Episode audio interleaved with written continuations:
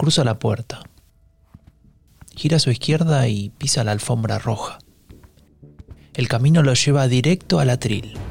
Parece un poco nervioso, tal vez porque se va a dirigir a millones de compatriotas, o tal vez porque va a anunciar lo que él considera una victoria.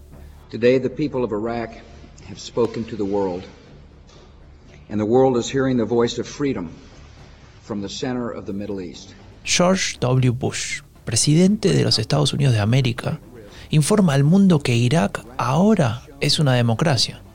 Bueno, en realidad informa que hubo elecciones.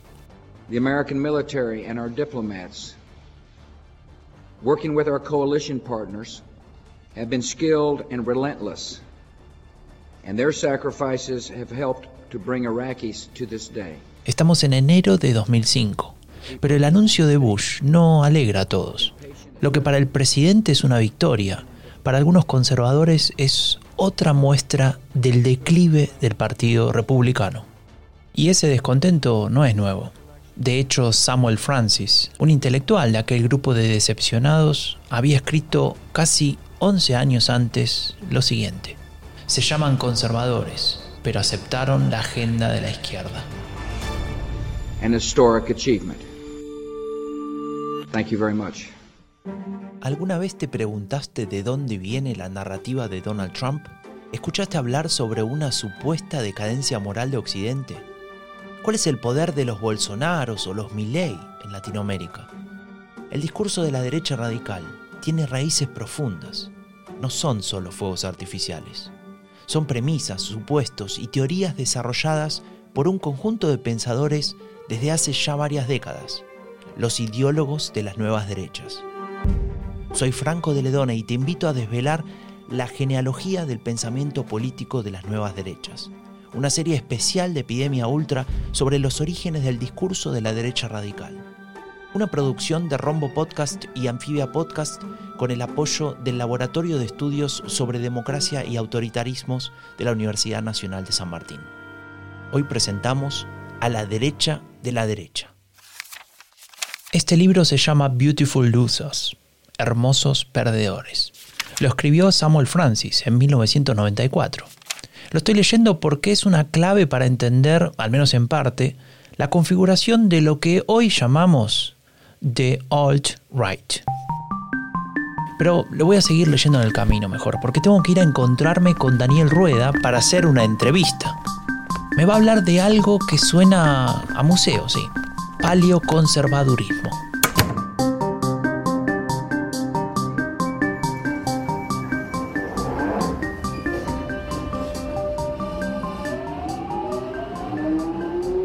El metro siempre se puede leer bien. También se puede escuchar podcast, ¿no? Pero ahora mejor sigo leyendo a Francis. Él era un escritor y columnista estadounidense. Y podríamos decir que también era un conservador nato. Estaba indignado con la derecha de su país. Decía que le había dado la espalda a su gente. ¿Que quién era su gente, según Francis? Bueno, algo que él llama The Middle America, y que define como a la clase media trabajadora, blanca, la clase media blanca. Uy, me tengo que bajar acá.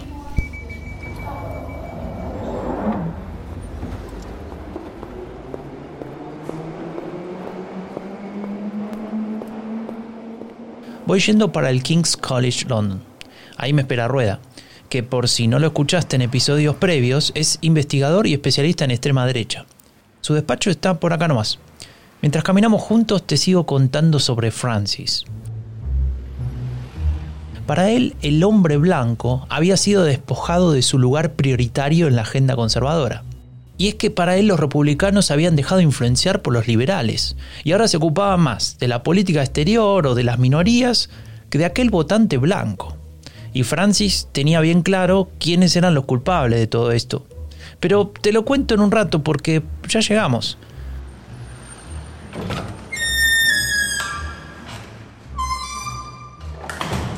A ver, despacho Daniel Rueda. No, no, acá, por allá.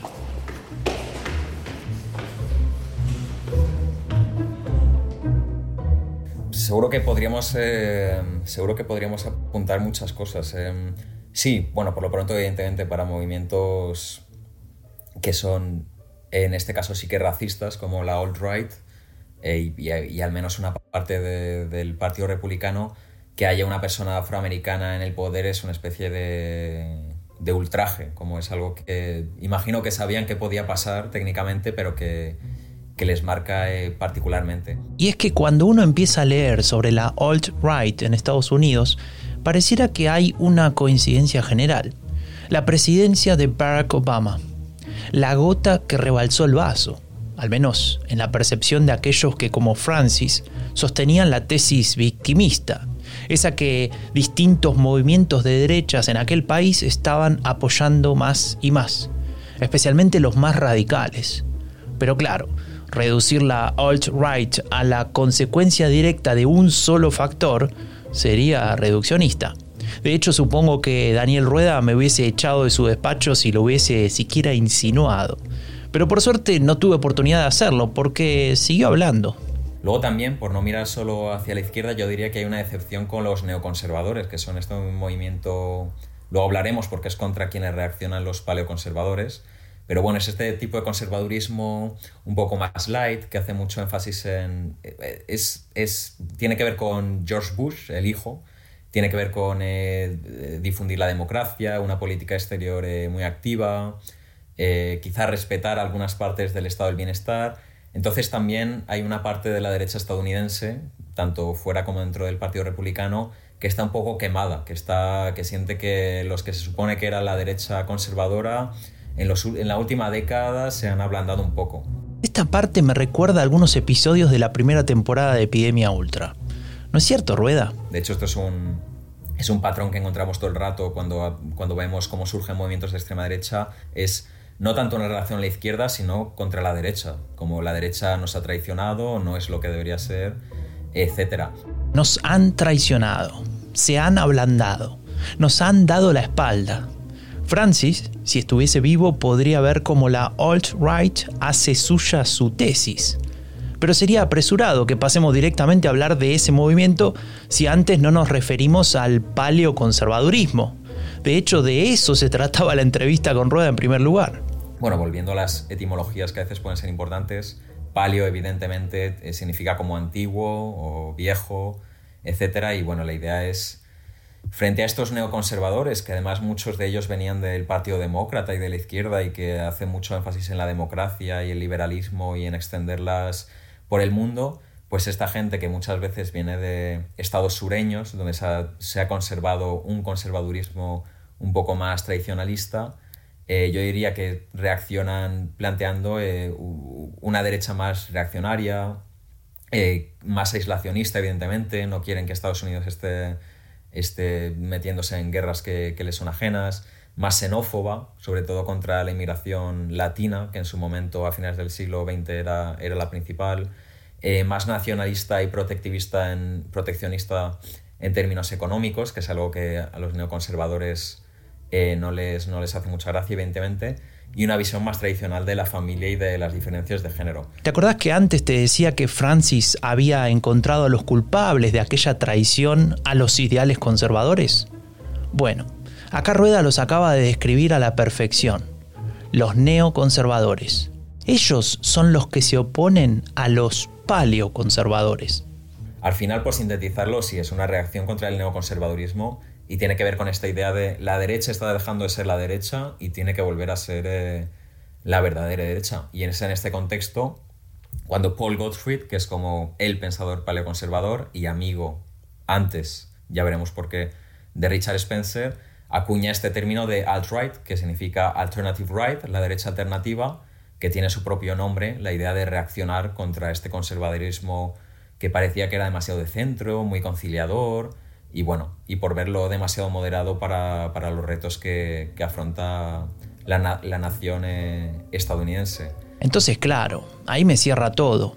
Y le pregunto sin rodeos, ¿es el paleoconservadurismo el antecesor de la alt-right? El, problema también de pensar en términos de predecesores es que igual estamos eh, viendo las cosas, eh, como se suele decir a veces de la historia, escribiéndolas de derecha a izquierda, como planteándolas eh, planteando, subordinando el, pasado al presente o al futuro. Es decir, sí, una vez se crea la alt-right, eh, pues sí, es tentador decir, ah, mira, esto ya estaba gestándose aquí en el paleoconservadurismo. Pero la verdad es que el paleoconservadurismo no tendría por qué haber gestado, dado pie a algo como la alt-right. En todo caso, sí, es predecesor cronológico, evidentemente, pero más que, como una, más que establecer una línea causal, yo diría que sentó la posibilidad de una derecha más radical. Sentó las bases de una derecha más radical. Es bueno que Rueda nos ayude a no perder el norte buscando todo el tiempo causas y consecuencias. Lo importante es que ya tenemos algunos elementos fundamentales para empezar a entender el contexto en el cual se va a ir desarrollando la alt-right. Tal vez ya sea hora de conocer a otro de sus exponentes principales, un tal Richard Spencer. By about mid 2008, I was using this term alternative right or alt right. And in, in 2010, I founded Este es Richard Spencer. Está hablando sobre la creación del término alt-right, del cual se considera creador, obviamente. Le pone mucha importancia a esa cuestión. Claro, sí, y además es importante apuntar que Richard Spencer tenía una relación más o menos cercana con Paul Gottfried, que es, uno de los eh, intelectuales paleoconservadores más importantes. Parece ser que Gottfried incluso hizo un poco de mentor suyo en algunas cosas y le invitó al HL Mencken Club, que era es, eso sí que yo creo lo podríamos considerar algo parecido a un think tank, hasta donde puedan tener los paleoconservadores un think tank, y acuñaron juntos la idea de Alternative Right, que luego Richard Spencer bueno, luego se pelearon y Richard Spencer dijo que, la había acuñado él, Paul Gottfried dijo que entre los dos.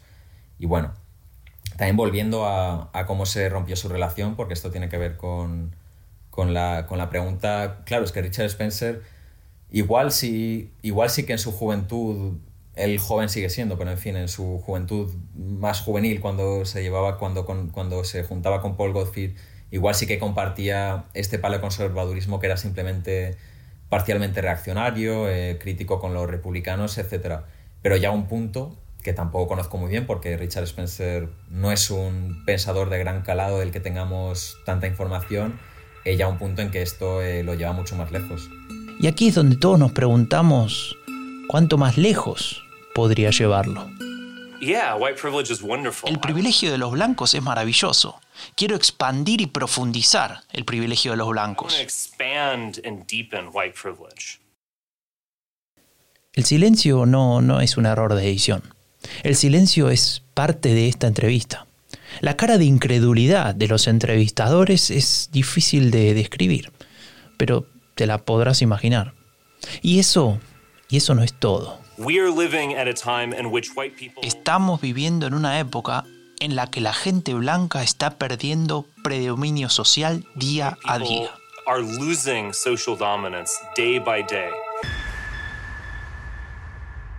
Por ejemplo, en lugar de querer eh, una nación eh, estadounidense más tradicionalista, pero que pueda abarcar a distintas etnias y distintas razas, para Richard Spencer lo que quiere es, eh, es una nación de blancos, que no tiene por qué llamarse Estados Unidos, pero que va a ser una nación basada en, la raza. Bueno, está el concepto, igual que hay un nacionalismo étnico, un nacionalismo cívico, hay un nacionalismo racial, que es eso, entender que las razas tienen que vivir por separado y que, eso, que hay que crear un white ethno state, es decir, un etno-estado blanco, lo cual es absurdo hablar de etno-estado porque la etnia, y, la etnia es más cultural que racial. Y entonces, bueno, sí, ya el... Y el otro elemento clave que además nos puede servir que entronca con lo que dice Roger Griffin y que nos sirve para distinguir entre fascismo y otras formas, otras ideologías, digamos, reaccionarias, es que Spencer es, y ya sé que esto va a sonar paradójico o contraintuitivo, es un revolucionario, no un revolucionario en el sentido en que se entiende entre en la izquierda, pero sí que claramente en sus textos, que es para quien le interese suele difundir en Radix, que es un blog, no sé si se sigue pudiendo acceder porque luego esos blogs se fueron, se fueron cerrando, pero bueno, ahí sí que habla claramente de crear un nuevo orden, al igual que, que los fascistas querían. América fue hasta la última generación un país blanco, diseñado para nosotros y nuestra posteridad. Es nuestra creación, es nuestra herencia y nos pertenece.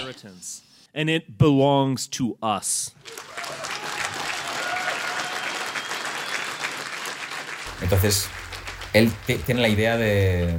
Tiene ideas eh, muy regeneracionistas o, como dice Roger Griffin, eh, palingenésicas, de, crear un. Eh, no, no de volver al pasado, sino, como decía Griffin, de volver al futuro, entre comillas, ¿no? De esto de, de hacer una revolución para volver a, un origen. Rueda escribió un artículo que se titula Los fundamentos ideológicos de la alt-right, del paleoconservadurismo a la fascistización. Creo que luego de haber escuchado todo esto sobre Spencer, empiezo a sospechar que él tiene mucho crédito en ese proceso. Entonces sí, diría que, Richard Spencer eso, traza una línea entre paleoconservadurismo eh, hasta el fascismo, lo cual lleva a su ruptura con Paul Gottfried, que es más reaccionario que fascista y además es judío. Y claro, para Richard Spencer y sus camaradas de la alt-right, los judíos, pues bueno, comparten toda esta mitología nazi de que los judíos están detrás de, no sé, de la democracia liberal, de la izquierda, del capitalismo, del, del poder financiero y de un poco de todo lo malo que ocurre para ellos. Podríamos decir que para esa alt-right son la causa de la decadencia, ¿no?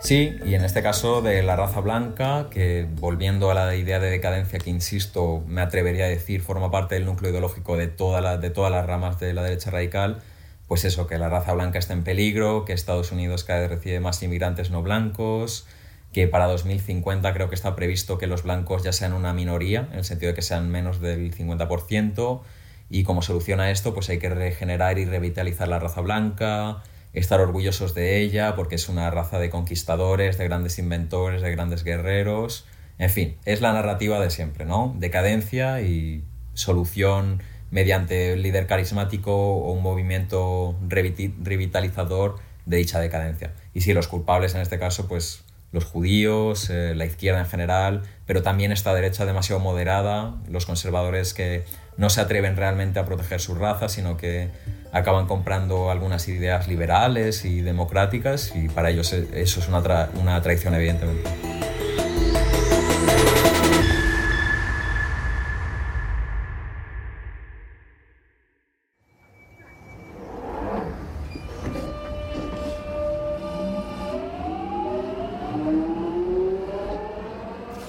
Ya me vuelvo a casa. Retomo el libro de Samuel Francis, pero sigo pensando en lo que me contó Rueda sobre él. Y sí que Samuel Francis sí que está un poco más desbocado. Entonces yo te diría que es más crítico con la democracia liberal que otras, eh, que otras alas de la derecha. Eh, defiende el nacionalismo económico y ya sí que yo creo en Francis ya sí que encontramos una visión antisemita y, y racialista. Me acuerdo que le pregunté, ¿racialista? Eso no es lo mismo que racista.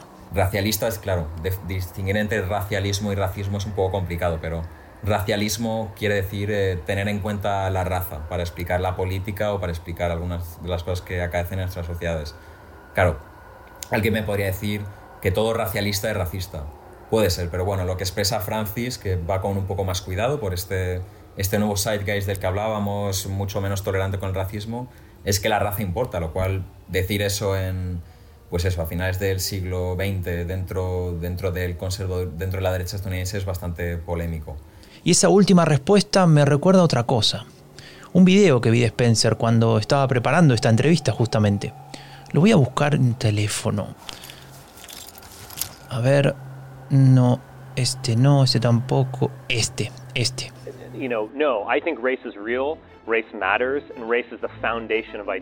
Pienso que la raza existe que la raza importa y que la raza es la base de la identidad. Si eso me hace racista, ¿qué me importa?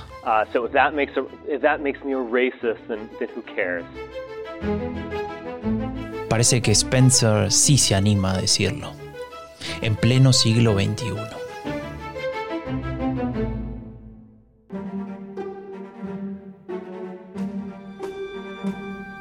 Soy Franco de Ledone y esto fue Genealogía del Pensamiento Político de las Nuevas Derechas, una serie especial de Epidemia Ultra sobre los orígenes del discurso de la derecha radical.